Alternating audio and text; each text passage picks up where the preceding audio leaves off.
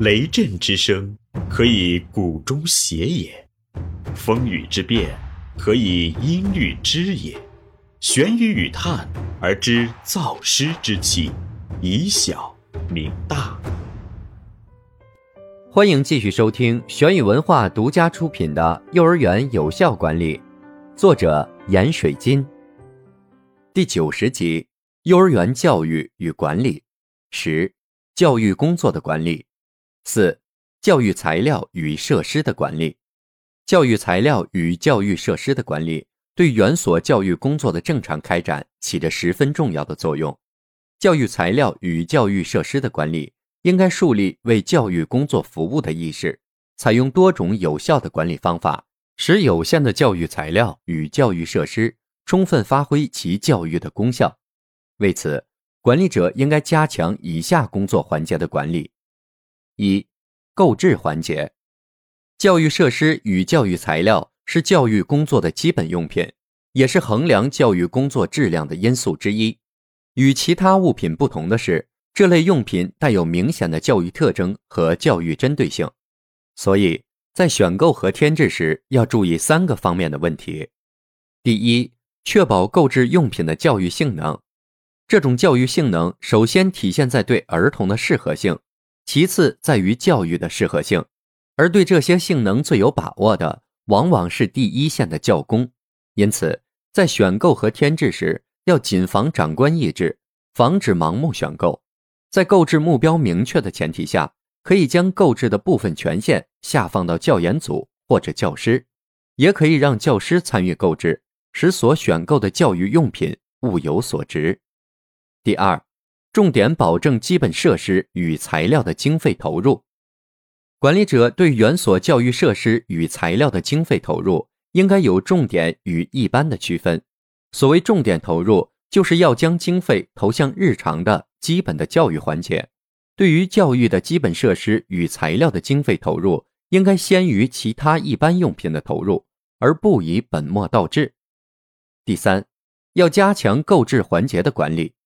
对教育设施与材料的购置，绝不是一个简单的购置问题，这里关系到购置的合理性和有效性，这些都需要有一定的程序来保证。所以，管理者应该通过计划、预算、审核、批准等管理程序来加强购置环节的管理。二、使用环节，教育设施与教育材料的使用环节是管理的重点。管理的目的就是为了更好地使用这些设施与材料。只有加强使用环节的管理，才能更好地发挥设施与材料的教育功能。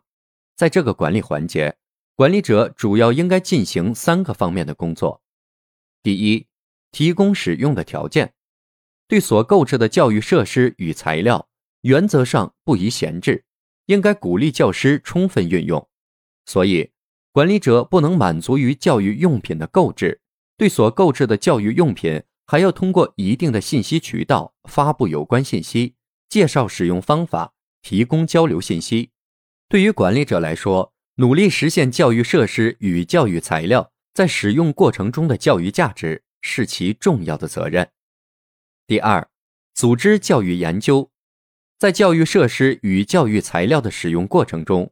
其内在教育性能不可能自然或自发的显现，而是需要在教育过程中加以研究才能得以开发。所以，管理者还应该在使用过程中，根据教育的需要，组织教师对有关教育设备和教育材料进行使用方面的研究，形成和积累有效的使用方法，不断提升教育设施与教育材料的教育价值。第三。收集使用信息，管理者应该注意收集各种使用信息，注意进行信息分析和反馈，用以指导教育设施与教育材料的有效使用，并为后期购置提供依据和思路。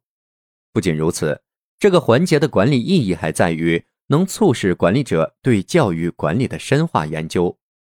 三、储存环节，教育设施与教育材料的使用。带有较大的选择性和流动性，这就为储存带来诸多管理问题。